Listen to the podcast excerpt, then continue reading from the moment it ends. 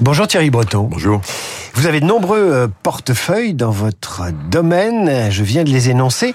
Euh, un tel intitulé de poste, une curiosité comme ça, ça existait avant vous ou c'est vous qui l'avez fabriqué comme ça? Non, c'est pas moi qui l'ai fabriqué, c'est euh, c'est le, poste dont j'ai, si vous me permettez, euh, hérité au fond, euh, lorsque j'ai été pressenti pour être commissaire européen. Il avait déjà été négocié, en particulier par le président de la République.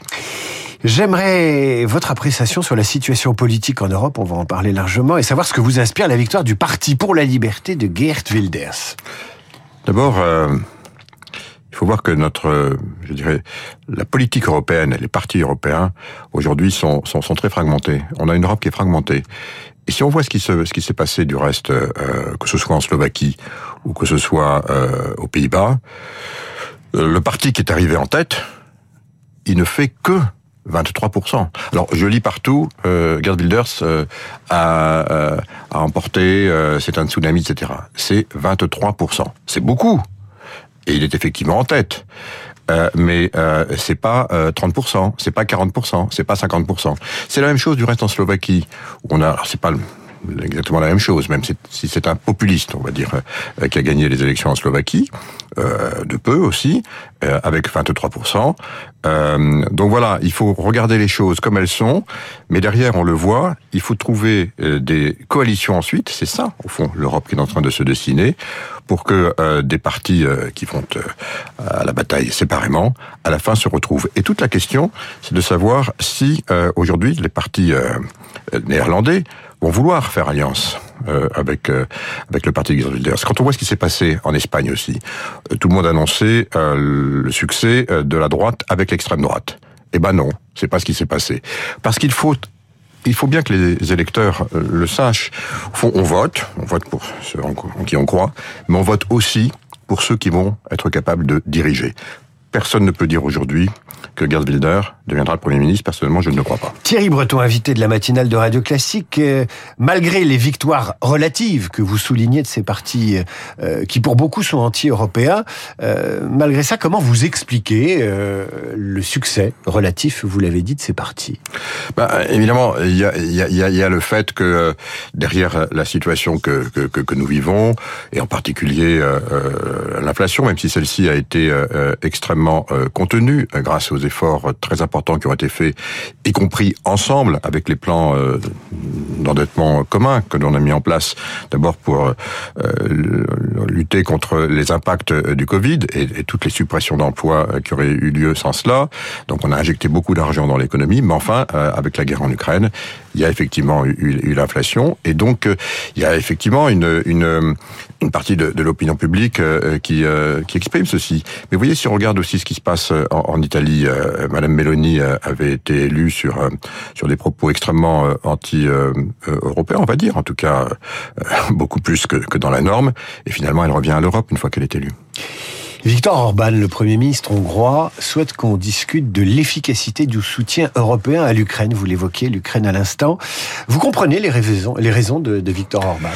Vous savez, mon, travail de commissaire euh, européen, ça consiste aussi à, être euh, toutes les semaines euh, dans un, deux, trois pays européens et d'aller m'entretenir évidemment avec les, gouvernements des États membres. Et, dans ce contexte, je vois assez souvent, je vais souvent en Hongrie, je, m'entretiens souvent avec Viktor Orban. Je sais exactement ce qu'il pense, en tout cas ce qu'il me dit.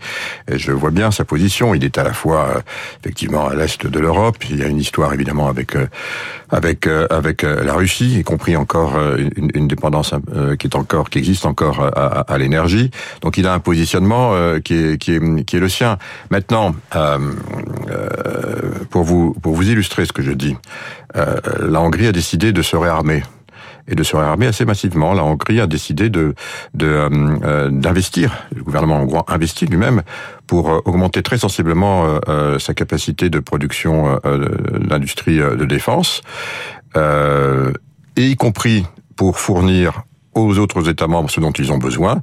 Alors peut-être pas directement de la Hongrie à l'Ukraine, notamment en ce qui concerne les soutiens militaires, mais euh, en acceptant que les États membres qui vont euh, acheter les matériels euh, de, de, la Hongrie et, les produits ou les munitions en fassent ce qu'ils veulent en faire. Donc voilà, il y a, y a là une, une posture qu'il faut comprendre par rapport au positionnement, je dirais, historique. je ne porte pas de jugement par ailleurs sur, les, sur le positionnement politique. Évidemment, je ne partage pas, vous l'imaginez, toutes les, les positions. Il n'en demeure pas moins que il faut toujours essayer de comprendre euh, les positions des uns et des autres quand on fait cette, quand on exerce cette mission. Et, et, à la fin, je constate que finalement, la Hongrie a toujours soutenu euh, les positions européennes, y compris sur l'Ukraine. Thierry Breton, vous avez la défense dans votre portefeuille de, de commissaire. Euh, Est-ce que l'Europe commence pas à s'interroger deux ans après l'engagement de, de la bataille et de l'opération russe en Ukraine, à s'interroger sur l'efficacité de son soutien? Il n'y a pas de résultat. Je ne le crois pas. Je ne le crois pas parce que euh, euh l'Europe euh, a, a, fourni effectivement beaucoup d'efforts euh, pour donner à, à l'Ukraine ce dont elle avait besoin pour se pour se défendre contre cette, cette agression. Euh, on est, on est aujourd'hui en, volume légèrement supérieur euh, en volume financier euh, par rapport à ce que les États-Unis ont fait. Donc l'Europe prend toute sa part. En, en, ce qui concerne les, la défense et les, les, les, matériels militaires, les munitions, c'est plus de 25 milliards. Donc on a fait un effort considérable. Maintenant, ce qui est très important, et je le dis de façon très claire, c'est que nous augmentions très rapidement et significativement notre capacité de production euh, de euh, matériel de défense, de munitions en Europe. Je m'y attelle puisque nous avons maintenant euh, obtenu l'autorisation et du Parlement et du Conseil pour ce faire. Donc on va financer directement des industries de défense pour pouvoir augmenter très sensiblement la capacité de production. Si on prend le seul exemple des munitions par exemple, au printemps on pourra produire plus d'un million de, ces munitions dont l'Ukraine a besoin par an. Et à la fin de l'année 2024, on sera à 1,3, 1,4 millions de munitions. Donc on augmente très sensiblement notre, notre capacité. Et pourquoi c'est important? C'est important évidemment pour répondre aux besoins de l'Ukraine. C'est important aussi euh, parce que le moment venu, et seul euh, euh Volodymyr Zelensky décidera euh, quand sera ce moment venu, de discuter éventuellement avec avec avec la Russie, avec Vladimir Poutine.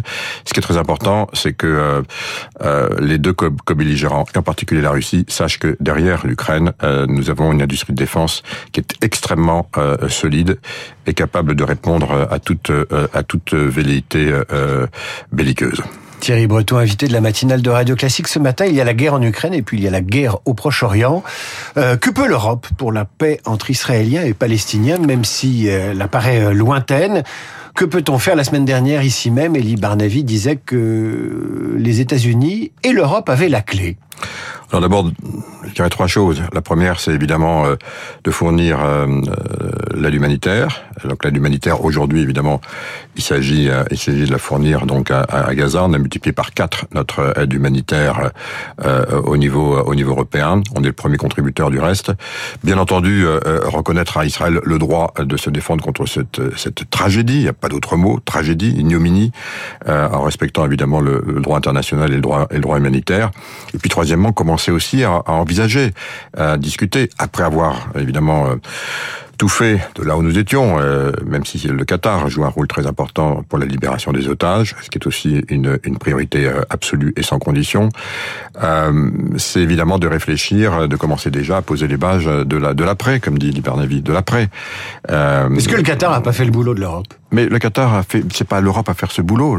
il, y a, évidemment un nombre très important d'acteurs autour, autour de dans la région, et, chacun a joué, a joué son rôle de là, de là où il était. En ce qui nous concerne, par la voix de notre haut représentant, qui est Joseph Borrell, qui est, celui qui est habilité à parler au nom de, l'Europe des 27, il a été euh, très présent. Il y a eu une très forte présence diplomatique pour pousser en particulier ce que je viens de dire, mais aussi la solution à deux États et condamner aussi ce qui se passe en Cisjordanie.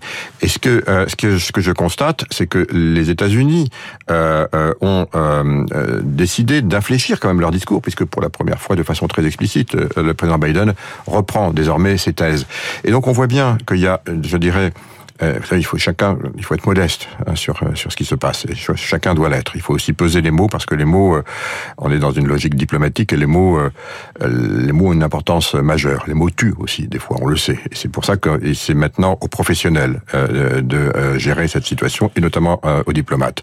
Il n'en demeure pas moins que les États-Unis ont malgré tout mobilisé une véritable armada dans la région. C'est la première fois depuis depuis la Seconde Guerre mondiale qu'on a une telle, un tel déploiement de force. Deux porte-avions nucléaires avec l'ensemble de leur flottille de combat, un, sous-marin nucléaire lanceur d'engins. On n'a jamais eu un tel déploiement de force. C'est important aussi, notamment parce que le message qui a été envoyé, en particulier à l'Iran, a été reçu, je crois, 5 sur 5. Donc voilà, il y a à la fois évidemment le poids américain militaire qui est là, évidemment. Et puis il y a désormais, euh, euh, je dirais, euh, les discussions, les discussions dans la main des diplomates. on n'en est pas encore là, évidemment il y a encore euh, cette, cette tragédie.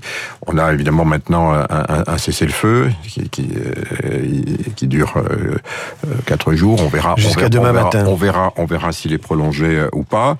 Euh, mais, mais je le redis, l'Europe a une position extrêmement, extrêmement claire, et en particulier sur la solution à deux États. Euh, J'en viens aux élections européennes. Euh, elles peuvent être perturbées par des opérations de désinformation via ce qu'on appelle les fausses nouvelles. Dernier exemple en date, les élections législatives en Slovaquie. Euh, que peut l'Europe contre ces opérations d'intox numérique qui transitent notamment via euh, X, l'ex-Twitter, TikTok, Telegram ou, ou Facebook? Euh, Je sais que l'Europe se pose en régulatrice de ces fameux réseaux sociaux. Ça ne suffit pas. Je ne sais pas si ça ne suffit pas. On est, on est encore une fois, on a mis, ça y est, on a mis maintenant des règles dans notre espace informationnel qui n'existaient pas auparavant et depuis le 25 août. Donc les très grandes plateformes sont régulées, y compris sur les aspects de, des informations. Chaque plateforme doit, euh, les celles qui ont été désignées, donc euh, c'est très large plateforme, celles que vous venez de citer en, particulier, euh, ont des obligations de prendre des mesures pour éviter précisément ce type de situation. Donc moi-même, j'ai euh, euh, j'ai alerté avant même les élections en Slovaquie en référence tout à l'heure du reste. Euh, J'ai alerté euh, euh, en particulier Mark Zuckerberg parce que Meta jouait un rôle direct ou indirect sur la désinformation. En particulier, il faut pas se cacher derrière son petit doigt russe. et dont certains disent qu'elle a fait basculer l'élection dans un camp ou un autre. On va voir. On mais, peut pas le savoir. Bon, en, en, tout état de cause, et ils ont remis des, des, ressources supplémentaires. Maintenant, on a aussi ouvert une investigation pour voir. Ils le savent. Donc, on les a alertés. On va voir ce qu'ils ont fait.